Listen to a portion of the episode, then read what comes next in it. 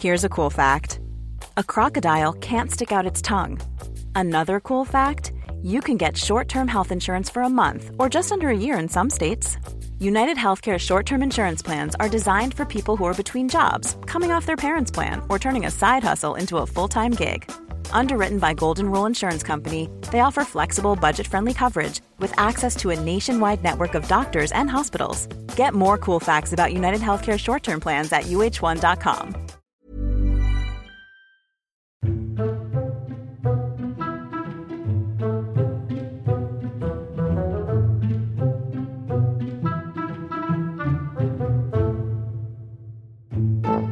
eres consciente, Espinosa, de que nos queda medio telediario de trabajo ante el auge de la inteligencia artificial, verdad? Mm, sí, sí, tiene pinta. Tiene, bueno, tiene mala pinta. Lo nuestro tiene mala pinta, desde luego.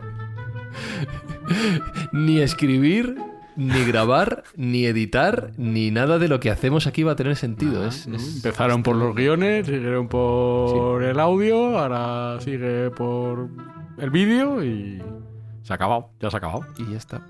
Y, y lo- lo- ¿Sabes a, a lo que me aferro? Lo único que nos distingue. ¿Tú crees que la inteligencia artificial algún día será capaz de beber cerveza? Seguro que sí.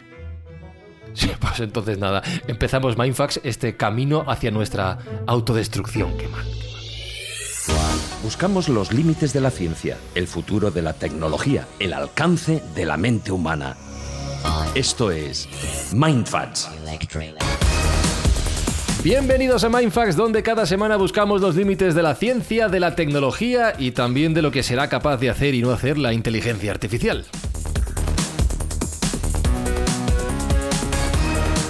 ¿Pero tú crees que esa IA ESPI será capaz de distinguir una cerveza buena de una Cruz Campo? He dicho beber cerveza, no que tenga Ah, gusto y calidad. Me aferro a esa esperanza, Jesús Callejo, para no ser eliminado. No, no, hombre, claro que va a beber cerveza y la va a regurgitar también. O sea, que va a distinguir la, la que es buena de la que es mala, igual que otro tipo de productos químicos que vaya absorbiendo. Yo creo que al final las inteligencias artificiales van a servir para todo, incluso para hacer comida artificial. O sea, tú coges las proteínas de un entrecot y al final vamos a comer entrecots artificiales. Pero bueno, a todo nos acostumbramos. A mí dame de, de verdad. eh. Tú, tú dame el, de- el bueno, ¿no? El caro. Ese, ese. Lo que no sé, Sergio Cordero, es si la inteligencia artificial será capaz de hacer buenas obras reales que no artificiales. Bueno, yo lo dudo mucho que la inteligencia artificial tenga esa delicadeza para sus congéneres. Hay que recordar a todos los oyentes que escuchándonos están haciendo un favor a la, sociedad, puesto que están ayudando a, a luchar contra el Alzheimer, esa terrible enfermedad a la cual colaboramos en la Fundación Pascual Maragall. Pero lo que sí estoy seguro es que a la inteligencia artificial le va a costar mucho hacer las bromas de entrada de Mindfast marcadas de la casa. Eso os garantiza todavía un tiempo allí al frente del asunto. No, y que cada día son peores. Por eso, lo cual, claro, lo ponéis más difícil y subís el nivel. Pues queridos amigos, queridas amigas, después de esta gran mala introducción, hoy en Mindfax hablamos de vídeo generado por inteligencia artificial. When you're ready to pop the question, the last thing you want to do is second guess the ring. At Bluenile.com, you can design a one of a kind ring with the ease and convenience of shopping online. Choose your diamond and setting. When you find the one, you'll get it delivered right to your door. Go to Bluenile.com and use promo code LISTEN to get $50 off your purchase of $500 or more. That's code LISTEN at Bluenile.com for $50 off your purchase. Bluenile.com code LISTEN.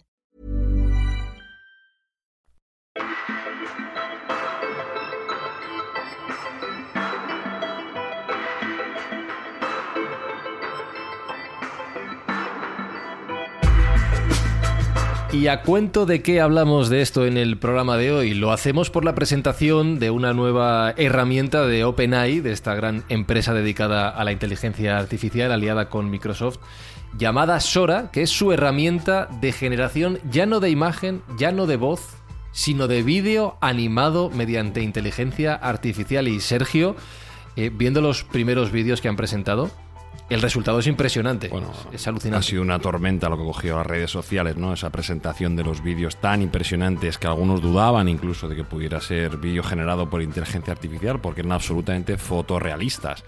Y lo cierto es que eh, todavía no es público, todavía no tenemos acceso a la propia herramienta, pero si se va a parecer en algo a lo que están mostrando, va a ser una revolución absoluta.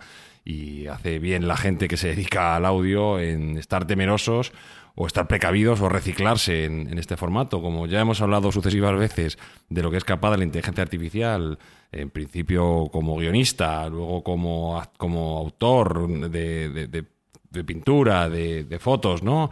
Pues ahora llega el turno del, del vídeo, con lo cual, bueno, pues vamos a desglosar todas las consecuencias que va a traer esta herramienta y las análogas que van a ir saliendo en el ámbito del cine y de la propia sociedad. Hmm, yo creo, Espi, que nos vamos a tener que acostumbrar a trabajar mediante prompts, ¿eh? instrucciones a la máquina. No sé, muy bien, no sé muy bien en qué punto eh, vamos a poder reciclarnos en este sentido. O sea, no lo sé muy bien. no, sé. no lo sé muy bien. A ver. Hazme un episodio de Mindfax sobre inteligencia artificial de vídeo. Raca. Todo seguido. En fin.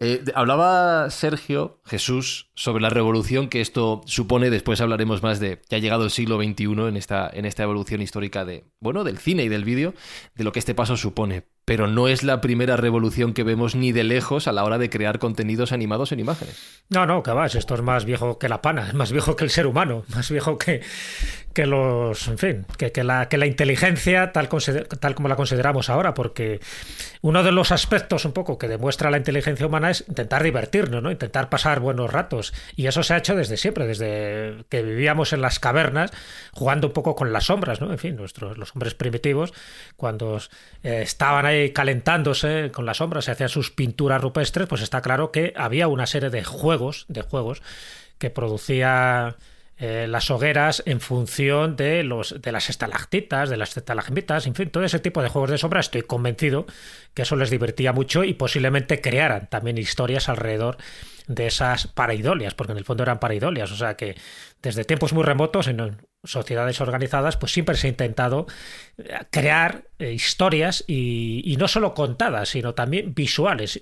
Entonces se ha utilizado todo tipo de instrumentos que había alrededor. Evidentemente, el teatro de sombras chino, por ejemplo, sería uno de los géneros ¿no?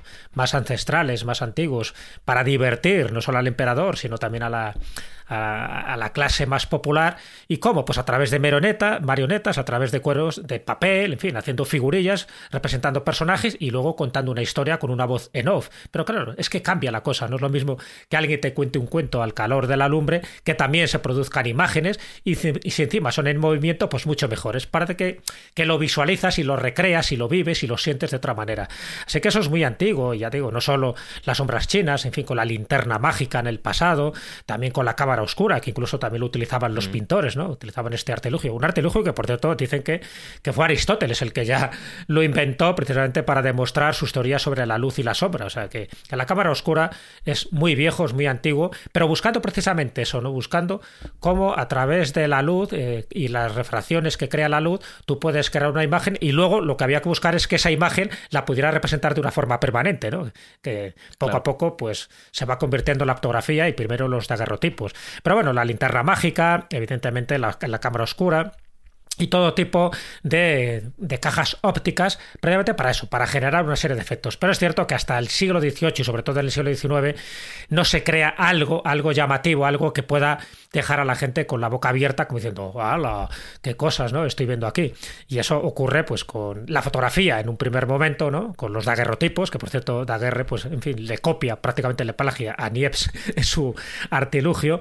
Y luego ya con el cine, con los hermanos Lumière, os podéis imaginar pues el espectáculo que se genera en aquel momento. Pero bueno, lo que se busca es eso, es buscar mm, ilusiones ópticas eh, con imágenes en movimiento. Primero eran imágenes estáticas. Evidentemente con el teatro de sombras chino era en movimiento, pero bueno, era como bastante bastante chapucero en algunos casos porque se veía claramente que había alguien detrás, ¿no? manejando este tipo de sombras. Lo importante era que tuviera como un realismo tal de tal magnitud que se pensara que el, movimiento era autónomo, ¿no? Y entonces, bueno, pues ahí nuestros grandes inventores, ya te digo, sobre todo a partir del siglo XIX, se dieron cuenta de algo muy llamativo y algo que forma parte de la biología humana. Y es lo que se llama la persistencia de la retina o la persistencia de la visión. Entonces, ¿en qué consiste? Se dieron cuenta que prácticamente todo este tipo de técnicas, que por un, en un momento eran artilugios para divertir a los niños, o sea, que no se buscaba un rendimiento científico, ¿no? Y para progresar a la humanidad, no, eran entretenimientos ópticos que eh, se animaban imágenes. Entonces se dieron cuenta, ya te digo, sobre todo a partir del siglo XIX, que había un hecho fisiológico y es la de la persistencia de la retina. ¿En qué consiste? Bueno, pues las imágenes permanecen durante unos instantes, prácticamente una décima de segundo, en nuestra retina antes de ser sustituidas por la siguiente. Y esto permite, evidentemente, que veamos los diferentes momentos de movimiento de una forma seguida. O sea, tú vas colocando distintas fotos seguidas y si las pasas a una determinada velocidad, incluso al principio con 10 imágenes por segundo, luego ya sabéis que han sido 24 imágenes por segundo para que tengan mucho más realismo, pero bueno, con 10 imágenes por segundo, pues daba la sensación de que eso se movía, ¿no? Entonces, qué bien. Claro, los primeros aparatos que surgen son bastante básicos, pero muy llamativos. para mí el que más gracia me hace, y además yo lo utilicé también de pequeño y, y posiblemente también vosotros, sería el zootropo. El zootropo, que en el fondo era pues una especie de tambor, ¿no? Que tú le con unas imágenes cae dentro y con una Ah, serie de que aberturas. giraba, claro. Entonces tú lo girabas con la mano y esas imágenes que son estáticas, al girarlas, precisamente por la persistencia de la retina, ves que hay movimiento. Por ejemplo, un caballo, un caballo que está cabalgando, tal, tal, tal. Entonces tú lo ves. Hay otro que es mucho más Oye, básico. yo- a- a- a- se me estaba ocurriendo uno basiquísimo, que era el, el- el típico dibujo que hacías en la esquina del cuaderno, Ah, también, abajo a la claro, y derecha. vas pasando y las entonces hojas. pasabas las... Se llama el folioscopio, la es la versión rudimentaria del claro. folioscopio. Ah, de folio, sí, efectivamente. bueno, y el otro, el taumátropo. El taumátropo todavía es mucho más sencillo. Son dos cuerdas, imaginaros dos cuerdas, eh, hay un disco y con dos cuerdas. Entonces tú, en el momento que estiras esas dos cuerdas, como si fuera una goma, el disco gira. Pero claro, y claro, el disco solo tiene dos caras. Entonces en una cara, imagínate, pintas una jaula y en la otra pintas un pájaro. Pero al girarlo de esta forma, ves al pájaro dentro de la jaula. ¿Ves? Eso es el sistema de, de la persistencia de la retina. Entonces, la retina, como conserva durante una décima de segundo, el, imagínate, la imagen del pájaro, pues también lo ve dentro de la jaula. Entonces, claro, la, la ilusión óptica es, anda, pues el pájaro está dentro de la jaula. Sin embargo, cuando el disco está parado, pues ves que el pájaro está en un lado, en una cara, y la jaula está en otra. ¿De Es un fallo que tenemos los humanos, pero que, que deviene Pero en bueno, virtud, ¿no? que deviene en capacidad de ver esos vídeos. Si no, sería mucho más difícil tener esa capacidad de animar. Así que en eso se basa prácticamente la mayoría de los mecanismos en el siglo XIX, ojo, que es lo que da pie para que luego exista el cinematógrafo. O sea, que te quiero decir que ya sabes que cada invento se basa en otros inventos, en principio, mucho más rústicos, mucho más elementales, pero muy ingeniosos, ¿no? Que un paso conduce a otro. Entonces, bueno, esto prácticamente parte desde la rueda de Faraday en el año 1830, que ya creaba efectos estroboscópicos. Y luego ya, pues con distintos aparatos de estos que se dan casi siempre, ya te digo, eh, desde principios hasta finales del siglo XIX. Por citar nombres, ¿no? Porque, en fin, hay muchísimos de muchas clases. Pero bueno, el folioscopio que estamos, que estábamos comentando ahora, el taumátropo, el fenanquisitiscopio del año Ese 1832. está, ese está mal pensado, ¿eh? Ese- Ese, nombre hay que dar una Sí, vuelta, ese no, no, vende no. nada. No, porque No. o bien termina en, en copio o en tropo. Tropo es movimiento, ¿no? Y copio es un poco, pues esa, la, la visión que te genera ese movimiento de las imágenes. Ya, pero, pero como has dicho lo primero, fenasquistis. ¿Cómo? Fenaquistiscopio. Que de es Joseph difícil de. Que es- ese es el que hacía por 10 imágenes por segundo, es lo que te hacía la sensación de que, la, de que se producía un movimiento en el caballo o en el ser humano o el saltimbanqui, por ejemplo, pues haciendo sus piruetas en un circo. Eh, el prasinoscopio. Esto Lo era mismo. también un tambor circular giratorio con una tira, en este caso de 12 dibujos en su interior, y te hacía pues un poco ese movimiento o esa apariencia de movimiento que tienen las imágenes. Bueno, eh, la quinora, por ejemplo, que los hermanos Lumière lo utilizaron en 1895 y que sirvió un poco también para ese cinematógrafo, el kinetoscopio, el kinetoscopio, que es un, un poco el precursor del proyector de, de cine. De hecho, el kinetoscopio también se llama cinetoscopio, ¿no? Y es el proyector de películas. Edison no lo inventó, pero bueno, sí lo utilizó. Ya sabéis que Edison veía cualquier artilugio que a él le sirviera para ampliar o mejorar sus inventos, pues no tenía ningún problema en patentarlos, a pesar de que muchos no eran suyos. Pero bueno, claro, En hacer homenajes. Hombre, hacía homenajes, es que hizo más de, más de mil inventos, en fin, todos, todos. Pues hombre, algunos eran suyos y otros eran mejorados. Es- Eso no le quita ningún mérito, ¿eh? no le quita ningún valor. Pero bueno, en el fondo eran una tira de película perforada con imágenes secuenciales sobre una fuente de luz y un obturador de alta velocidad. Entonces, bueno, eso junto con el fonógrafo, que sí lo había inventado, o sea, entonces esas imágenes junto con el sonido, fíjate qué hábil era Edison, pues hombre, creaba un efecto mucho más espectacular, que era el kinetoscopio. Y eso lo utilizó y funcionó hasta que llegaron los hermanos Lumière y la liaron con el cinematógrafo y sobre todo pues con la fecha más conocida, que es el 28 de diciembre de 1895, fecha clave, que es cuando se proyecta en público la primera película realizada por estos hermanos, Augusto y Luz Lumière. Cuando llega el tren, ¿os acordáis? Que hay una imagen que llega el tren, salen todos disparados del asiento pensando que les van a atropellar, pero ese, ese momento, ese momento histórico es el que sirvió para darse cuenta de que este invento tenía futuro. Dice, si somos capaces de crear una emoción, un miedo tan intenso como para que la gente se levante de, de sus butacas, algo estamos haciendo bien. Y desde ese momento, pues es cuando en el siglo XX eh, surgen muchísimas patentes, sobre todo francesas, americanas, alemanas, ingleses. Todo el mundo se quiere eh, bueno, pues, eh, apropiar con inventos y con desarrollos distintos. Incluso hay un español que muchas veces en el cine queda en un segundo plano, y nunca mejor dicho lo de segundo porque se llamaba Segundo de Chomón. y segundo de Chomón, que hay que rescatarle del olvido. Ya sabéis que muchas veces parece que los españolitos quedan ahí en el baúl de los recuerdos. Pues segundo de Chomón fue colaborador de los hermanos Lumière, pero hizo muchos adelantos. Este turolense, por ejemplo, se le atribuye ser el precursor del traveling o del rodaje en plataformas con ruedas, o sea que a él se le debe. Y por supuesto, multitud de películas como El Hotel Eléctrico, La Casa Encantada, en fin, donde aparecían fantasmas, aparecían mm. efectos parapsicológicos de todo tipo y que se puede considerar que son los antecedentes de las películas de terror o las películas de suspense. Nuestro Georges Méliès y Jos Méliès, pero claro, Jos Méliès era el más conocido, evidentemente el que más películas hizo y además las popularizó. En el caso de Segundo de Chomón, Estaría a la altura, estaría a la altura de Jos Méliès, según dicen los entendidos.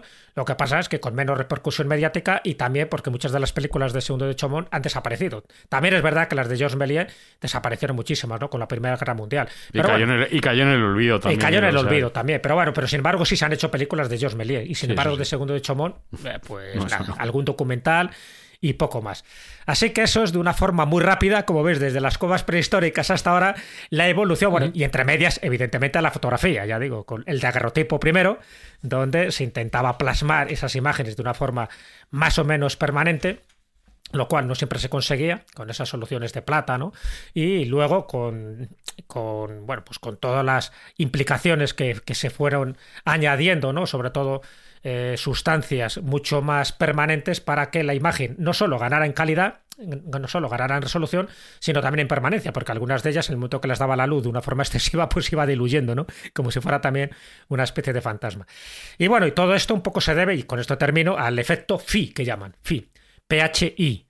¿Cuál es el efecto phi? Pues es ese sistema nervioso que tenemos nosotros en el cerebro, que se trata de que nuestro cerebro lo que hace una especie de combinación de fenómenos ópticos, químicos y cerebrales, y este es el fenómeno phi, y es lo que nos da la sensación en nuestro cerebro, junto con, evidentemente, con la persistencia de la visión o la persistencia de la retina, nos da esa sensación del movimiento. Cuantos más imágenes por segundo metas, pues mucho más realismo. Así que, y con todo eso llegamos a la inteligencia artificial, donde ya al final el cerebro sí que le estás generando un esquince totalmente mental y a veces irreversible. En absoluto. Eh, lo que sí que es verdad que tú has resumido chorrocientos siglos de historia hasta a las puertas del inicio del cine, pero lo que ha sido el recorrido en el siglo XX de la industria del cine, Sergio, también ha sido una historia de innovación tecnológica y de desarrollo de ideas para que, como decía Jesús al principio, todos podamos disfrutar mejor de lo que tenemos en la pantalla. Sí, en adelante de los hermanos Lumière, pues ha habido una serie de mejoras incrementales que han hecho que el cine sea mucho más realista y esos vídeos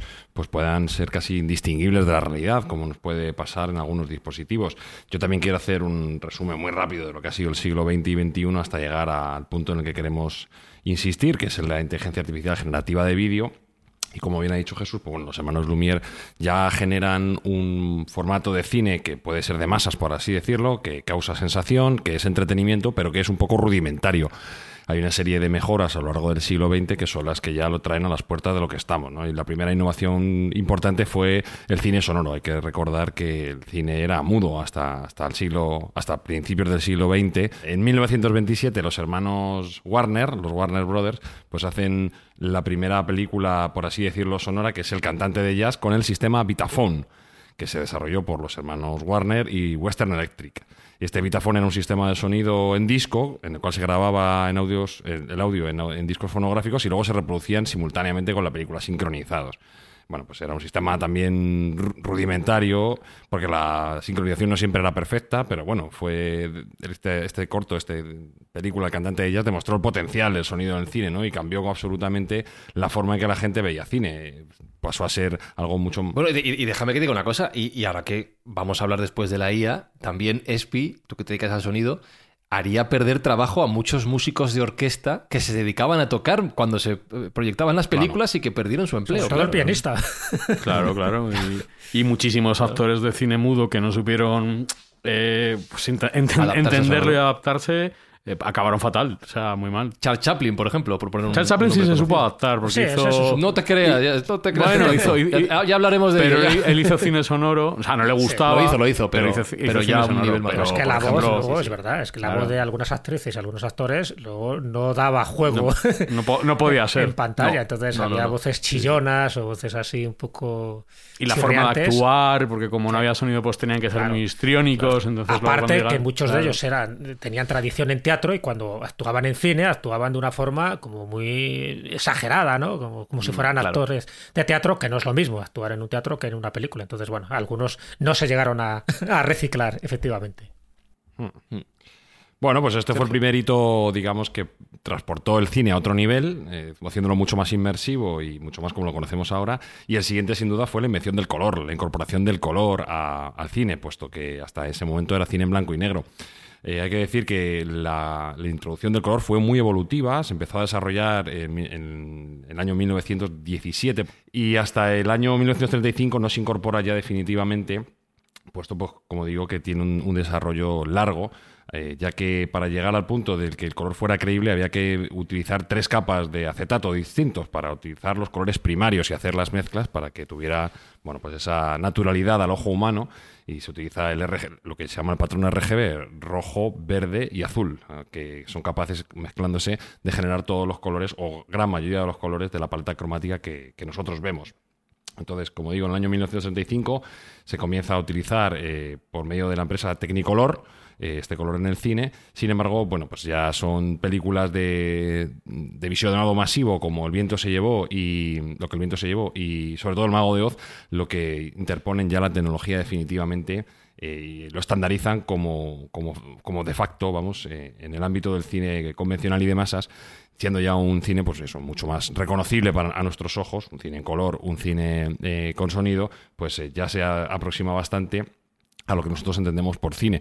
Que hay que decir que mm, desde aquellos años casi 40 hasta ahora, eh, realmente el visionado del cine no ha evolucionado tanto. No ha habido un hito incremental tan importante como fue ese salto eh, del mudo al sonido o del blanco y negro al color. Entonces, bueno, pues hay que decir que en ese aspecto sí que el cine ha estado bastante estancado, ¿no? El visionado del cine ha estado bastante estancado, aunque podemos reseñar algunas mejoras técnicas que, que puramente son estéticas en la mayoría de los casos, ¿no? Pues eh, principalmente el aumento de el aumento de resolución en todo tipo de visionados, el aumento el paso del cine eh, analógico al digital, que también eh, se conlle- conllevó una mejoría en la calidad importante en los visionados. Eh, y bueno, pues eh, ahora mismo estamos acostumbrados a ver películas en nuestra propia casa en 4K, ¿no? que llamamos 4K, que es la resolución 2160p, que son 2160 líneas horizontales, pero el vídeo empezó eh, cuando, cuando se grababan en magnetofones y en, en vídeos domésticos, la resolución era solo de 360 líneas, 360 líneas hasta las 2160 que hay ahora, que parece que no es tanta la evolución o la mejoría, pero tened en cuenta que cada vez que se duplica la calidad del, del vídeo, cada vez que se duplica las líneas horizontales, es cuatro veces más información la que se contiene, porque claro, es- son dos ejes. Entonces, desde los 360p, que era el convencional, al 2160p, o llamado 4K hoy en día, pues hay, un, hay aproximadamente 64 veces más información por fotograma. Eso, bueno, pues eh, para, para tener esa capacidad de información se requiere muchísima más, unos soportes digitales muchísimo más potentes que no se tenían hasta, hasta, bueno, hasta hace bien poco. De hecho, se puede decir que hasta, hasta la, década de los 90 no se pudo hacer un, un vídeo digital o un almacenamiento de vídeo digital que fuera suficientemente bueno para engañar al ojo humano. Que algunos cifran en esta resolución 4K. eh, yo creo que no, yo creo que la resolución que realmente puede engañar al ojo humano es la 8K, que son cuatro veces más que 4K. Y, y yo la he visto en vivo en diferentes dispositivos y sí que llega un momento en que es casi indistinguible de la realidad porque tiene una capacidad de profundidad que, que- que puede engañar perfectamente al ojo. Y aquí hay que decir que una de las decepciones más importantes que ha habido en la tecnología es la incapacidad del ser humano de llevar el vídeo a 3D. Siempre se ha prometido... Ahí te iba a decir que el cine, el cine en 3D no ha funcionado no ha funcionado, nunca. ¿no? No, sé si es que no se han invertido los recursos suficientes o que la tecnología ni siquiera está lo avanzada que se debería para poder llegar a este tipo Vamos, de es, un, dispositivos. es un mierdolo, eh. Claro, un castillo. que no, que no funciona, La que no, que engaña, que, que requiere además de esas gafas, que, 3D. esas gafas tan, eh, tan, tan grandes y tan ahí, oh, feas, mira, ¿no? ahora que están el 3D ahí. bueno. Sí. Y llegas La un gafa azul y puto roja regalo. esta que te Bueno, la, la azul y roja fue la un primera, luego Sí. otra que tenía unos líquidos y luego esta última que también pues es un poco que no te engaña realmente. mareo, porque gafa de sí, sol. da Un mareo, mareo, no, no funciona bien y sin Sí, embargo hecho, siempre se pensaba que el cine y más iba a revolucionar los cines, ¿no? Además, esos cines que eran prácticamente 360 grados, en fin, que veías por todos los sitios. Y al final, pues ha quedado como una especie de, de reliquia, ¿no? Los han cerrado casi todos y no sé si quedará alguno por ahí. No descarto que la tecnología. epilepsia te daba. No descarto que nos dé alguna sorpresa. Yo ya he visto algunos prototipos de pantallas 3D sin gafas que son bastante buenas. Que, ¿Ah, así sí? de estilo holográfico, sí, sí. Asus tiene una. Asus tiene una bastante. Se llaman ojos. Sí, sí, no, y, y engaña bastante, ¿eh? tiene una, una capacidad, una profundidad de campo interesante y Voy tiene esto textura. Sí, sí. Sí, sí, hay, hay ya algunos portátiles que, que la están incorporando. Pero está lejos todavía de la implementación masiva, con lo cual, bueno, pues podemos decir que el 3D ha sido el fail de- del vídeo. Eh, aunque hay que reconocer que, como bien ha dicho Jesús, tú vas a una sala IMAX a ver una película y, bueno, es absolutamente envolvente la experiencia y muy, muy convincente, ¿no? A mí, a mí personalmente me gusta mucho ver documentales, por ejemplo, que es algo que hago mucho. Estos documentales de la BBC que recomiendo a todo el mundo, que son muy relajantes y tremendamente aptos para dormir la siesta, preparatorios para la siesta, eh, engaña mucho el ojo, ¿no? Estás eh, casi inmerso dentro de esa naturaleza tan exuberante que nos muestra y realmente hacen su papel de tra- teletransportarte a ese entorno. O sea que la tecnología ha evolucionado muchísimo, pero es cierto que bueno, pues quedan todavía algunos, algunas promesas por cumplir, entre ellas la de 3D. Sí, hay, hay dos detalles que a mí me gustaría mencionar en esta evolución tecnológica que se suelen dejar de lado también. La primera es el sonido ESPI, que eso también ha ido mejorando Mm, sí. en la evolución del cine, que tenemos unos sistemas ahora alucinantes. Sí, eso sí, Eh, eso es verdad que estaba más todo el tema de Dolby, Dolby Surround. Dolby Atmos. Te pierdes un poco, ¿no? Yo creo, ahí también creo que ha habido mejoras incrementales, no ha habido mejoras muy rotundas. Es cierto que, mm, bueno, pues si te pones una película en Dolby Atmos con los 10 altavoces, los dos subwoofers, pues Mm. alucinas en colores. Pero no hay tanta diferencia con un sistema 5.1. Con un 7.1. Sí, un 7.1. No. No. hay tanta diferencia. Entonces, en eso sí que también es un poco marketing lo que hay.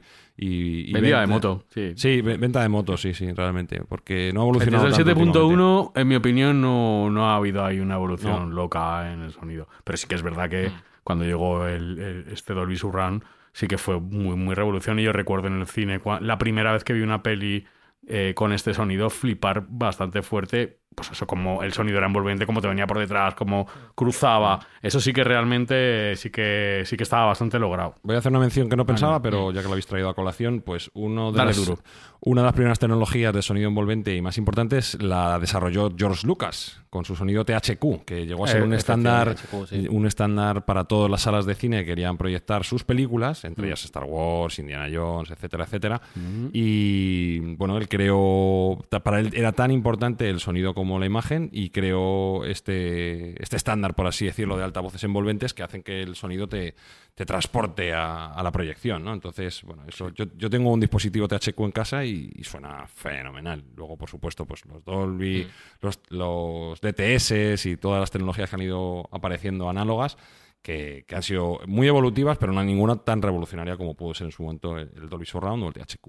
Mm, Y luego hay una segunda característica en cuanto al vídeo que sí que me llama mucho la atención, que es la, ya que hablabais de la resistencia, eh, la persistencia retiniana, el tema de los refrescos de pantalla, los hercios ahora en las pantallas modernas, ¿no? Que eso creo que es algo que la experiencia, yo eh, viendo, ahora que estoy buscando tele nueva, viendo televisores modernos, cambia absolutamente la experiencia de visionado porque hace que sea mucho más natural, mucho más fluida, ¿no? Hablabais de 24 fotogramas por segundo y ya tenemos pantallas domésticas de 120 y cosas así que realmente es brutal. brutal Ahí hay controversia también con los cinéfilos, ¿eh? porque hay gente, yo conozco gente que le gusta mucho el cine y, y son auténticos defensores de los 24 fotogramas por segundo para ver cine, para, por ejemplo, videojuegos Mm. y así, pues ya el, el- el techo es el límite, ¿no? O sea, ya cuanto más mejor.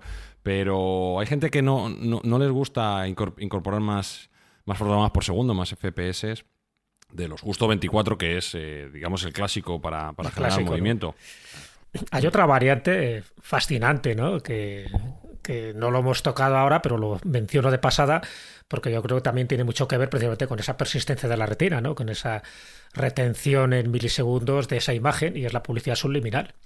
¿Cuántas veces se ha mm. utilizado esas películas para meterte algún tipo de mensaje ¿no? o de publicidad o de refresco para que tú luego no sabes muy bien por qué, de manera inconsciente, pues tienes que consumirlo porque algo se te ha quedado ahí en el cerebro, un poco por lo que os decía del efecto phi, ¿no? Hay un tipo de combinación en nuestro cerebro que tiene que ver con no solo con fenómenos ópticos, sino también con fenómenos químicos, que el cerebro hace una especie de alquimia y al final esa publicidad subliminal está utilizada para que en esos 24 fotogramas por segundo, en uno de ellos, te aparezca algo que te, te levanta pues algún elemento de tu percepción para que lo consumas o lo compres o, lo, o sencillamente se te quede ahí como una especie de mensaje que eh, en su día pues es como que se activara, ¿no? Como esta especie de espías psíquicos donde están dormidos durante un tiempo hasta que dices la palabra concreta, por ejemplo en las películas de Woody Allen, Nabucodonosor, y justo en ese momento ah. se despierta, ¿no? En tu inconsciente y se convierte en consciente. Bueno, pues la publicidad subliminal también ha servido para eh, que ese, esa persistencia de la retina haga sus más y sus menos, algunas veces con sentido peyorativo, en, el consumidor, en el telespectador o, sencillamente pues en, el que visiona un determinado, un determinado documental. Y muchas veces acordaros que los documentales se utilizan con claves políticas, con claves ideológicas, porque saben que el mensaje llega mucho más cerca y mucho más directo cuando la palabra va acompañada de las imágenes. Si encima vas metiendo este tipo de elementos subliminales, ponete cuento. O sea, que es jugar un poco con nuestro cerebro, con nuestra perfección y con nuestra imperfección del cerebro para hacer todo tipo de, de verguerías y a veces de barrabasadas. Si alguien tiene tiempo y cinefilia suficiente, puede ver un ejemplo de lo que está diciendo Jesús, de estas imágenes subliminales, en el peliculón de David Fincher, El Club de la Lucha. En el Club de la Lucha se introducen dos elementos subliminales eh, uno es un pene, así, tal como suena, un pene desnudo, y el segundo es un spoiler de cómo acaba la película. Entonces el cerebro ya sabe cómo va a acabar la película antes de que acabe. Una, maestría más de, de Fincher y de ese peliculón que he revisitado hace poco y que no ha perdido nada de vigencia. Eh, ¿Por qué, Espinosa, estamos perdiendo el tiempo? ¿Por qué narices no metemos mm, mensajes subliminales para que compren publicidad de Minecraft? ¿Cómo sabes que no estoy metiendo mensajes subliminales? Ah, pues no lo harías para publicidad, seguro que lo harías para otra cosa. Para mis cosas malvadas.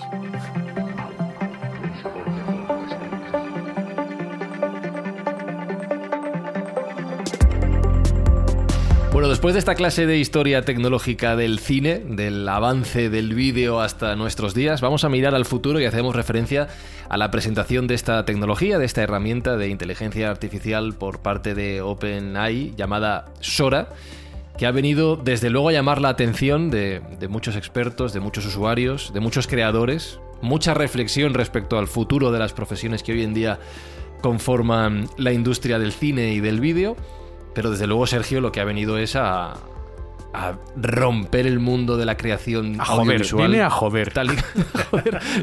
ahora, ahora, hablaremos del sonido porque tú también traías un ejemplo, pero, pero Sergio, esto va a cambiar por completo.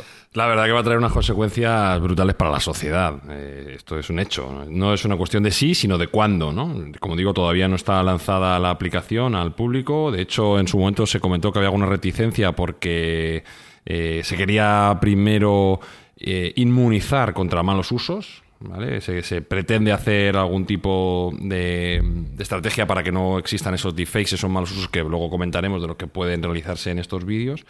Pero si la herramienta real, lo que se va a poner en manos de los usuarios, se parece a los vídeos que han lanzado y a los ejemplos que hemos visto todos en redes sociales, es una auténtica revolución. Y bueno, lo que va a suponer, pues tiene puntos positivos y puntos negativos. Lo, más positivo. Sí, ¿qué te parece si, empezamos contándole a la gente que no lo haya visto qué es exactamente esta herramienta? ¿Qué es lo que hace? ¿Cómo funciona? Bien, pues eh, como ya espero que los que nos estén escuchando hayan escuchado varios programas de Mindfax, ya hemos comentado la revolución que ha traído Mindfax en otros ámbitos, en el ámbito de la escritura y en el ámbito de la imagen y del arte. Bueno, pues lo que viene a hacer Sora es llevar esa tecnología que ya avanzábamos en esos programas que iba a pasar antes o después, pero no esperábamos que tan pronto, porque es que ha envejecido muy rápido todo. eh, lo que viene a hacer es que con un mandato o con un prompt, que se llama en inglés, eh, le das unas instrucciones al sistema y el sistema te genera un vídeo a día de hoy de un minuto, hasta ahora de, de, 60 segundos, a una resolución de 1080p, que hemos comentado antes que son 1080 líneas progresivas, eh, acerca de cualquier cuestión que se te pueda imaginar. Un gato volando entre naves espaciales en Orión, pues lo tienes uno que ha sido muy nombrado, una señora paseando eh, por la noche lluviosa de Tokio y ves hasta los reflejos de las gafas, ves los charcos, ves los neones, es que es como estar allí casi realmente. Entonces, eh, había un ejemplo que era una señora dentro de un tren viendo los, a ah, través de la ventana y con los reflejos. Ese era impresionante cómo trataba los reflejos en el cristal del vagón. Era es difícil de distinguir de un vídeo real. Es, que es tan, tan impresionante, tan fotorrealista. Yo creo que ha cogido a todo el mundo por sorpresa por su calidad. No, todo el mundo se esperaba que pudiera salir una herramienta de vídeo. De hecho, no es la primera, ya había herramientas de vídeo, pero eran un poco más rudas, ¿no? Eran un poco,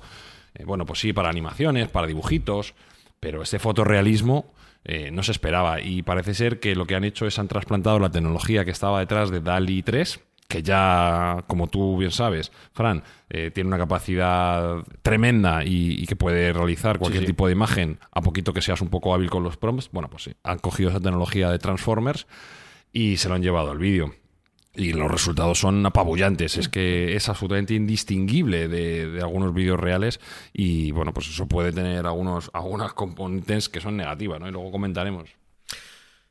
Entonces entiendo que con Sora, en función de tu habilidad para escribir textos, para describir la escena, así es mucho mejor la visión, ¿no? El, el vídeo que tú, que tú vas a contemplar, me imagino. Cuanto mejor describas, digo, por texto, mejor sale, ¿no? Ese, ese, ese vídeo. Es que hemos trasplantado la dificultad de crear una animación cinematográfica, eh, de tener un estudio, de tener unos actores, de tener unas cámaras, de tener un equipo detrás a ser capaz de susurrar lo correcto a la inteligencia artificial. Es decir, tu capacidad de llevar lo que está en tu mente al teclado es lo que va a determinar la calidad o no del vídeo que te devuelva la inteligencia artificial. Con lo cual, bueno, pues esto es absolutamente rupturista, va a crear una explosión de creatividad absoluta. Pensad que cada usuario es un director en potencia. Ahora mismo aquí estamos Martin Scorsese, George Lucas, Steven Spielberg y, Paco Martínez Soria, que soy yo, eh, sentados, eh, sentados Segundo de chamón. alrededor de esta charla virtual, ¿no? Es decir, si os dais cuenta, hay una, una posibilidad tremenda de creatividad nueva, porque bueno, pues hay muchas películas que no se han hecho. Yo me, he molestado en ver cuántas películas se han creado hasta fecha, hasta la fecha. Se calcula que entre medio millón y ochocientas mil. Ah. Bueno, pues con, cuando esta herramienta se abra y esté bien establecida, va a haber entre 500 y 800 mil, más cerca del millón, cada día cada día se van a crear un millón de películas. Pero hablas de película como, como largometraje. Sí, sí, como, como vídeo puede haber millones y millones. Hablo, como largometraje, ¿vale? Hablo, como largometraje. Mm. Entonces, eh, porque tened en cuenta que, mm, bueno, pues eh, la inteligencia artificial va a ser capaz de realizar las películas que nosotros le propongamos, pero va a haber una meta inteligencia artificial en la cual tú le vas a poder decir, realízame 50 películas con esta temática. y, con distintos finales y distintos actores. Y yo voy a poder elegir la que más me guste a mí. Es, simplemente una cuestión de potencia de computación, nada más. Ya la, creatividad es ilimitada. Simplemente yo voy a tener que dar las instrucciones adecuadas y yo de esas 50 voy a elegir la que más me guste y la que más considere que va a ser viable dentro de un ámbito comercial, si es que, si es que lo hay, que ya veremos que, cuál es el ámbito comercial también que tendrán estas películas, porque ya a lo mejor no tiene sentido cobrar por ir al cine cuando tienes tantísimo a tu disposición, ¿no? es que de entrada ya hay dos ventajas indiscutibles. O sea, no hablo de las desventajas, que es la despedida en masa de guionistas y de gente que hace efectos especiales y tal, pero hay dos ventajas indudables con Sora y con todas las variantes que surgen de Sora. Primero, la reducción de tiempos. Segundo, la reducción de, los dólares, de los miles o millones de dólares que te cuesta hacer una producción de este tipo. Cosa que hasta ahora en Hollywood, eh, hacer los guiones, hacer los efectos especiales, imagínate Avatar, ¿no? La cantidad de tiempo que lleva. Con esto, eh, poco tiempo y con poco dinero, puedes hacer una virguería e incluso eh, a, nivel de calidad de, efectos visuales muchísimo mayor. Es que no hay diferencia de coste entre hacer Avatar y hacer tesis, que se, que se hacía en una sala y eran cuatro actores. No hay diferencia porque el prompt va a ser el mismo. O básicamente el mismo. Entonces, eh, vamos, hemos desmonetizado esa industria tan terriblemente cara como es la industria cinematográfica para llevarlo a la mano de cualquier chaval que esté en una choza en Namibia va a poder crear, quién sabe si el mejor director del mundo está ahí, ¿no? No está en Hollywood. O una señora que, esté jubilada y se aburra, pero tenga unas ideas muy buenas y sea capaz de trasplantarla al, teclado. Con lo cual, estamos ah, destapando las esencias de la creación y estamos llevando, como digo, un director a cada usuario. Eso va a ser algo tremendo. Ah, la imaginación va a volver a tomar el plano central de la creación y ya no va a ser tan importante aquellos efectos especiales o aquellos actores porque eso va a ser secundario, en tanto en cuanto tú vas a poder disponer de todo lo que consideres en cada momento. Y como digo, por, por el... Pero eso ya... Ya salió antes, eh, recuerdo, en la empresa Wonder Dynamics había salido ya una herramienta web para hacer eso. Eh, crear efectos especiales que cualquier niño, teniendo esta herramienta y teniendo este software, lo podías hacer, además con unos efectos también increíbles. Un poco antes de que saliera Sora, o sea que ya se estaba haciendo en este sentido, por lo menos con esta empresa, con Wonder Dynamics, cosas similares precisamente para lo que tú acabas de decir, para que un niño, con nada, con unos conocimientos, bueno, un niño, un niño que ahora da mil vueltas a un adulto, ¿no? En cuestión de tecnología, pero bueno, que con unos conocimientos básicos te pudiera hacer sobre todo efectos especiales o pequeñas producciones en vídeo con un móvil de forma increíble gracias a esta herramienta web que, que había patentado y que prácticamente pues costaba muy poquito descargarla. Claro, es que haceros la idea también. En el, aspecto ya no, ya no del creador, sino del usuario, el, visionador de películas, una persona que pueda ser como yo, que, que me encanta el cine. Si de, la, de todas las películas de la historia podemos, vamos a decir una cifra al azar, puede haber mil obras maestras, mil, peliculones que digas no, no, te lo puedes perder. Claro, en este momento cuando se empiezan a crear y crear millones de películas diariamente, por, la, por el principio de la cola larga de de ese que habrá un porcentaje, un 80%, principio de Pareto inverso, un 80% que serán infumables, pero habrá un 20% que ya irán mejorando progresivamente hasta ese 1%, 0,1% que serán obras maestras. Estamos hablando de que pasaremos de mil, de mil obras maestras a lo largo de la historia a en pocos años 10 o 100.000 obras maestras. No vamos a tener tiempo para ver tanto cine bueno como va a haber. Hmm. E, eso pregunta, eso crea la pregunta de dónde va a estar el valor, por un lado, pero luego también apuntabais a las posibles consecuencias negativas, eh, porque se puede utilizar para hacer cine bueno, pero se puede utilizar para hacer otras cosas. Claro, claro, vamos a ver, aquí hay unas cuestiones negativas evidentes, ¿no? Y que vamos a tener que ser capaces de desarrollar herramientas que nos aclaren eh, esos usos negativos o nocivos que se pueden utilizar de esta, de esta herramienta. La primera para mí va a ser una erosión de la verdad, la erosión de la verdad. Es decir, ya no vamos a saber muy bien distinguir qué es verdad y qué no, sobre todo si queremos a nuestros ojos. Es verdad que ya comentamos en su momento que había una nueva generación que ya le importaba un poco menos lo que era verdad y lo que no, pero para nosotros que todavía estamos anclados en el pasado, sí que parece que la autoridad y la verdad es algo muy, muy importante dentro, dentro de esos vídeos que vamos a ver. ¿no? Entonces, va a haber una desconfianza por sistema de lo que nos presenten y va a haber una, una serie de empresas o una serie de personas que sean auditores de la realidad y que sean notarios de que efectivamente esos vídeos que nos están presentando son, son fehacientes ¿no? y son, existen en la realidad. Entonces, eh, yo creo que ya va a, haber, una desconfianza importante a todo lo que nos presenten. Y por otra parte, creo que se va a realizar también lo que se conoce como la fatiga de la inteligencia artificial, es decir, un cierto cansancio de todo tan rimbombante, todo tan espectacular, eh, estos giros de cámara y estos efectos especiales tan tremendos que estamos viendo en los primeros vídeos, porque claro, nos chocan de momento, pues igual volvemos al cine conversacional puro y duro, donde tres personas en una mesa pues tienen buenos diálogos y, es una forma más clásica del cine convencional que se estaba perdiendo, ¿no? Vamos a, a, la parte más humana del cine, ¿no? Ya, ya no es tan importante. Como un video podcast. Por ejemplo. No, no, pero esa profecía que ha hecho Sergio es cierta. ¿eh? Ya sabéis que la historia es pendular en muchas cosas, ¿no? En muchos adelantos, en muchos progresos, y luego parece que se vuelve otra vez a la parte más tradicional. En el caso este, con tanta inteligencia artificial, al final la gente va a volver a lo natural. Sí, yo estoy convencido. ya está bien de tanto artificial y se volverá a lo natural. Es decir, que al final Primero hay que saturarnos, ¿eh? Mm. todavía nos queda un largo proceso, hay que saturarnos de inteligencia artificial, pero se volverá lo, la natural. O sea, que alguien sea capaz de grabar con una cámara eh, una cascada lo que pasa, de un río, Lo que pasa que a lo mejor cuando, natural, cuando queramos volver a lo natural ya no podemos. Porque ya no hay, ya no hay gente que pueda hacerlo. es cierto.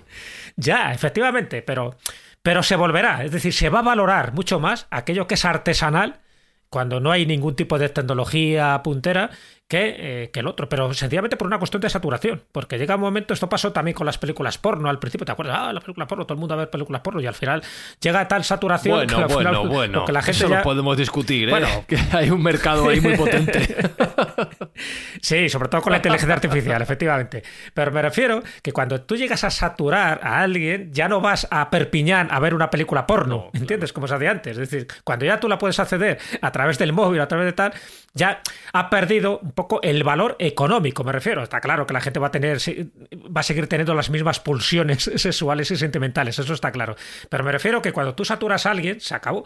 Incluso se acabó a, incluso a, otros niveles, incluso pues para no cometer delitos. Es decir, ya desde que la pornografía, por seguir con ese ejemplo, se ha popularizado de tal manera, ya no hay tantas violaciones, ¿entiendes? O sea, se sabe a nivel estadístico que ha cambiado. ¿Por qué? Porque evidentemente eh, ese tipo de las tienes mucho más accesibles y no tienes que complicarte la vida cometiendo delitos y cometiendo auténticas atrocidades. Bueno, pues lo mismo está pasando con otro tipo de mecanismos. Eso pasará, por ejemplo, con la droga. Ya sabes que cuando dice, cuando el momento que se regularice y se legalice la droga, se acabaron muchísimos delitos. Pero es que a lo mejor no interesa que se acaben esos delitos, porque hay todo un tráfico ahí de eh, comercial y económico que a lo mejor es, interesa que se mantenga. Es decir, que hay una cantidad de cosas que cuando la gente se satura, vuelve otra vez a lo, a lo anterior. Entonces, todo esto pendular, lo digo ahí como un recurso eh, sociológico para que la gente se dé cuenta de que no todo permanece en la misma situación. Pasamos de épocas de conservadurismo a progresismo y viceversa, ¿no? Pero a todos los niveles me refiero, no solo a nivel político, sino también a nivel de consumos. Y para que esto ocurra, Sergio, tiene que desarrollarse esta industria. ¿Dónde está el nuevo Hollywood? ¿Quiénes van a ser los nuevos Warner Brothers, Disney, etcétera, etcétera? Bueno, pues uh, en el primer momento el nuevo Hollywood no se desplaza mucho porque pasa de Hollywood a Silicon Valley, que está cerquita, por así decirlo, ¿no? Silicon Valley quien, van a ser los que marquen el ritmo de esta nueva tecnología. Y ya hemos comentado que el primer jugador o más importante o más llamativo es OpenAI, que ya habíamos hablado largo y tendido en otros episodios, con esta herramienta Sora. Y hay que decir que aquí eh, su CEO, Sam Altman, eh, no quiere depender de terceros, quiere hacer una integración vertical. Eh, comentar que lateralmente uno de los ganadores más importantes de toda esta revolución tecnológica vuelve a ser Nvidia, que es quien hace los chipsets, quien pone el soporte para que estas tecnologías se puedan desarrollar. Y parece ser que además todos estos vídeos requieren de una capacidad de computación altísima, es decir, estamos hablando de mucho... El otro día leía que ha subido, ha subido un 60% en bolsa en el último año. Yo creo que lo recomendamos incluso, nos tendrá que mandar a alguien algún jamón o algo porque dijimos que iba a ser una empresa que iba a funcionar muy muy bien y que iba a mejorar sus eh, sus cifras. Y así está siendo, porque claro, es el principal proveedor de, de, de, estos chipsets, que son los que se utilizan para, para, todo el ámbito de la inteligencia artificial, y es una industria que no para de crecer. Y es que está incipiente, ahora mismo estamos en el nacimiento de la inteligencia artificial, con lo cual eh, parece ser que Nvidia va a ser un ganador colateral sin tocar un solo prompt y sin hacer ningún vídeo, va a ganar muchísimo dinero con todas las demás empresas que están detrás de, de este mercado. Por eso decía que Sam Altman, que es el, el CEO de OpenAI, quiere realizar su propios chipset y ha pedido a sus inversores la cantidad de 7 trillones de dólares, que serían ¿Qué? 7 trillones y 7 trillones serían eh, 7 billones europeos, ¿vale? Imagínate, pues. Eh, bueno, sigue siendo mucha pasta, dinero, ¿eh? sí, muchísimo dinero para poder Sí, sí. desarrollar sus, propias, sus propios procesadores y sus propias CPUs. No creo que lo consiga, con lo cual seguirá al servicio todavía de, Nvidia y de ARM, que es también otra empresa que está dando soporte. Bueno, al final todas las empresas de chipset pues están aportando, ¿no? Eh, OpenAI es un jugador claro, otro jugador muy claro, eh, bueno, es un jugador que no es tan claro, pero que ha levantado la mano eh, para decir, ojo, que el mejor modelo de, de vídeo generativo fotorrealista lo tenemos nosotros. ¿A que no sabéis quién es? No me digas que es el patrón. El patrón, Frank, claro que sí, el patrón. El patrón ha levantado ya la mano, claro, claro. El patrón ha dicho, mira, que no se arroguen estos de OpenAI eh, tanto bombo y tanto platillo, porque nosotros tenemos un sistema de vídeo generativo mucho más potente que el suyo, ya que estamos contando con, toda la- con todos los feeds de vídeo de todos nuestros coches que están circulando en- en- por el mundo. Y somos capaces en nuestros servidores de hacer simulaciones fotorrealistas del mundo en el ámbito de la circulación, eso sí. Está restringido a un ámbito solo, que es crear un mundo, por así decirlo, eh, sintético, artificial, donde podemos conducir virtualmente, como una especie de videojuego gigante, donde la tecnología de Tesla es capaz de realizar pues, eh, un- una presentación fotorrealista, por así decirlo. ¿no? Entonces, bueno.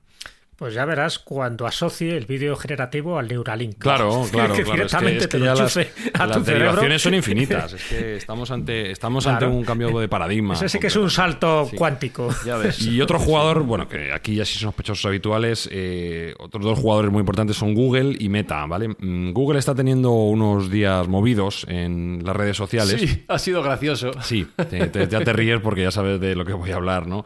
Eh, se le está acusando a Google de tener un sesgo político bastante marcado, ¿no? Y ser el abanderado de esta ideología woke que le llaman, ¿no? Esta ideología de tendencia izquierdista, en el cual, bueno, pues eh, no es muy consistente. Algunos de las inteligencias artificiales de Google le han pedido que mostrara una foto de los padres fundadores de la patria americana y los señores que salen pues son de raza negra, india, son señoras, tal, bueno que está muy bien la inclusión, pero no podemos faltar tampoco a lo que es la historia, ¿no? O, por ejemplo, dame una foto de vikingos y salen unos, unos señores de raza negra. Pues, con todos los respetos para la gente de raza Sí, lo negra, no es que yo creo que vikingos. ahí sí que, está- que estamos de acuerdo en que más que un mensaje de ideología, lo que es es un fallo de programación de inteligencia Claro, pero es que esa programación. no sabe exactamente es, no, dónde pero es que esa programación tiene eh, unos parámetros que están precargados por un humano. Entonces. eh, Claro, claro, que están, que están mal Claro, cargados, lo entonces, eh, digamos que, ¿cuál es el...? Yo, por supuesto, que hay que hacer un esfuerzo en inclusión racial y sexual de, de todos los ámbitos, ¿no? De todo tipo de sexo y, y razas. Pero claro, eh, ¿hasta qué punto es eso más importante que la realidad histórica? Hay un debate bonito... No, no lo es. Hay un debate bonito que, que se abre, ¿no? Para mí tampoco lo es, pero bueno, habrá gente que, que lo prefiere. Yo creo que no hay debate. Sí, sí lo hay, Jesús. La- la- lo triste es la que hay. sí que lo hay. Sí, ya, pero que, pero que no tiene que haber. La realidad es la que hay. La historia es la historia. Otra cosa es que la quieras tergiversar, que la quieras eh, engañar, que quieras hacer mil, Mm. mil tropelías. Pero tengo que decir que el debate, ¿cuál es? O sea, ¿es la historia o la Pues falsificación bueno, de la Google está teniendo esos problemillas y va un poco a rebufo de lo que está marcando OpenAI. Incluso tecnológicamente parece que se está quedando atrás. Ha presentado hace poco sus nuevos eh, sistemas Gemini, que son unos sistemas de inteligencia artificial también que iban a competir con, con ChatGPT y con todos los dispositivos de OpenAI, pero parece que van un poco retrasados. No, no está ganando Google esta batalla. Y el siguiente jugador es Meta, que tiene muchísimo interés en que esta tecnología se desarrolle, porque recordemos que Meta además es el puntero en el ámbito de la computación espacial, o, lo que se llama ahora computación espacial, más conocido como realidad virtual. Recordemos que Meta tiene sus gafas Quest, entonces todo lo que sea que se genere en mundos virtuales lo más fotorrealistas posibles les hace a ellos crecer en importancia porque ellos tienen ya esa capacidad para navegar por esos mundos con esas gafas de realidad virtual, con lo cual son uno de los más interesados en, en que esta tecnología se desarrolle y baste decir como detalle que es el primer cliente en el mundo de Nvidia. El primer cliente en el mundo de Nvidia es Meta, con lo cual ya deja bien a las claras cuáles son sus intenciones en el ámbito de esta tecnología, es decir, desarrollarla al máximo. Qué barbaridad. Y Espi, me estaba acordando de que estamos hablando de vídeo, pero hace pocos días tú nos contabas a través del grupo interno que tenemos de WhatsApp que esta inteligencia artificial ya ha llegado a la producción de audio para vídeo. Así que si quedaba alguien buscando trabajo. No sé, que no sé si lo quiero contar. ¿eh? No, no quieres contarlo. Desahógate, hombre, desahógate. Venga, hombre, dilo. A ver, Eleven Labs el otro día sí que presentó en un mensaje bastante, en un mensaje bas- bastante eh, cabreante para mí, que ya no hacían falta diseñadores sonoros porque realmente tenía una herramienta que ponía sonido a los vídeos. Cabreante para ti, Y- pero satisfactorio para muchas otras personas. Ponían... Es que yo no tengo tan claro que esto sea necesario, Sergio. O sea, ¿para qué queremos 800 800.000 películas al día? O sea, si ahora mismo no abarcamos la producción audiovisual que hay. No, no queremos O sea, ¿para qué ne- 800.000. es- Son- Dame las buenas directamente. Claro, pero es que no te las van a dar. Te vas, vas a tener que buscar entre un mar de morralla. Bueno, si ya lo hay. Ojo, yo ya, yo ya, Si ya lo hay. Ahora, yo ya navego en un mar de no, no, morralla pero- absoluta, pero mu- ¿eh? Y de pero hecho, si le preguntas, si le preguntas a mi pareja, ella considera que yo estoy inmerso en el mar de morralla, porque muchas de las películas que le pongo no. me dice que son mierdolos No, no, infumables. sí, sí, sí, yo también. Me pasa que tiro, tiro de los 80, que había mucha mierda. Entonces de, de ahí tiro.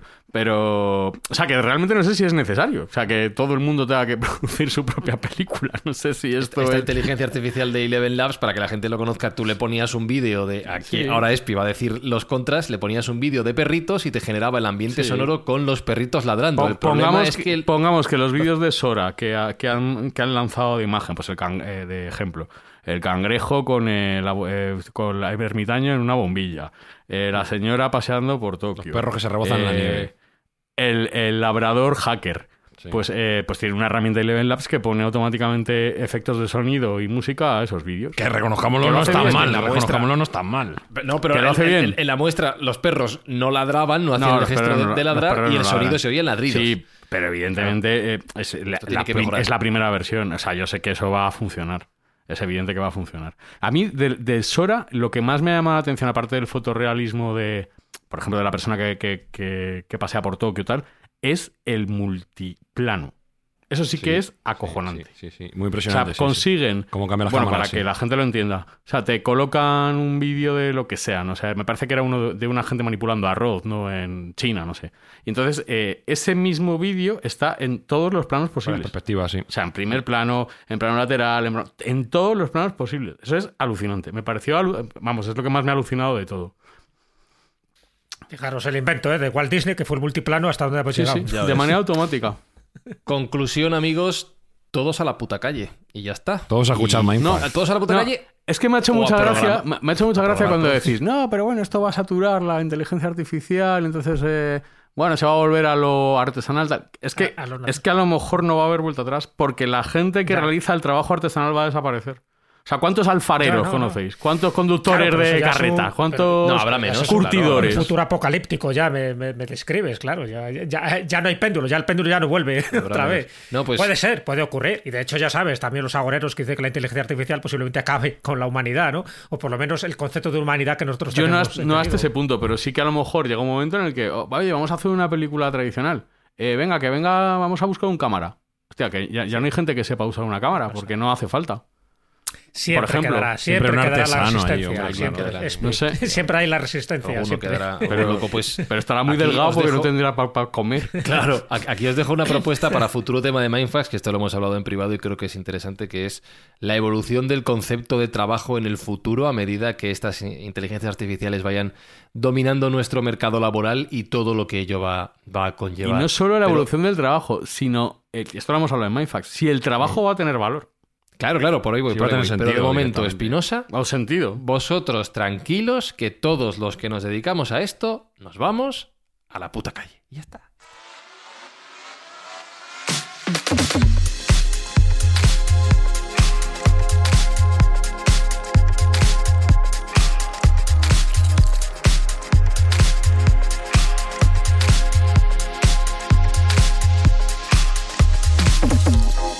Créame un podcast llamado Mindfax, esguinces mentales sobre la historia y el futuro de la ciencia y la tecnología, en el que Jesús Callejo nos cuente la evolución de la industria del cine desde los primeros inventos hasta el siglo XX. Sergio Cordero nos hable de la evolución del cine del 20 al 21 y en una segunda parte separada por una música hablemos de los retos que supone la inteligencia artificial de cara a la producción de vídeo. Y ya está. ¿No? Y ya está. Con las voces de Pepito, Juanito y Marquitos. Y ya está, tenemos todo eso. Ya está. Que trabaje la inteligencia artificial y nosotros a tomar unas cañas. No le veo problema a ese plan, Espinosa. Yo no sé Claro. si. Yo lo veo. Todo ventaja, Claro. todo ventaja. Tardas más en hacer el prompt que en Mindfax, tío. Y lo bien que voy a aprender a escribir Jesús Callejo para mejorar mi vocabulario y dar las instrucciones exactas. exactas. Está claro, está claro que la precisión eh, semántica va, va a ser eh, fundamental para la precisión audiovisual. Mira, hemos hablado de películas y hemos hablado también de, de todo este dispositivo de inteligencia artificial, como el DALI que hemos mencionado, el DALI 3, incluso el DALI 4. Bueno, pues recomiendo Wally. Wally, la película, ¿os acordáis? Del batallón de limpieza, donde, si fijáis, aparte de la historia de amor que existe entre los robots, ¿Ves cómo son los seres humanos? Gordos. Gordos, ineficaces, inactivos. ¿Por qué? Porque solo están escribiendo prompt en sus ordenadores y no están haciendo nada más útil y en concreto no están cultivando su cuerpo y su cuerpo, como bien sabéis, es el templo y al final acaban degradándose. Y añádeme un corolario con la voz de Sergio Cordero recordándome las buenas acciones que hacemos con los ingresos obtenidos por estos episodios. Intro. Pues os recuerdo a todos los oyentes que gracias a la escucha que estés haciendo en Mindfast estáis ayudando a hacer una sociedad mejor, puesto que el importe que viene destinado de la publicidad va a ser dedicado a la lucha contra el Alzheimer, porque lo estamos donando todo este trimestre a la Fundación Pascual Málaga. Y dicho todo esto por parte de seres humanos de verdad, nos despedimos hasta la próxima semana, si, si es que merece la pena seguir. Saludos de Fran Zuzquiza y en siete días volvemos. Chao, chao, chao, chao, chao. Mindfacts llega cada semana a tus oídos a través de Spotify, Apple Podcast, Evox, Google Podcast o tu aplicación favorita. Búscanos en redes sociales. Somos Mindfacts.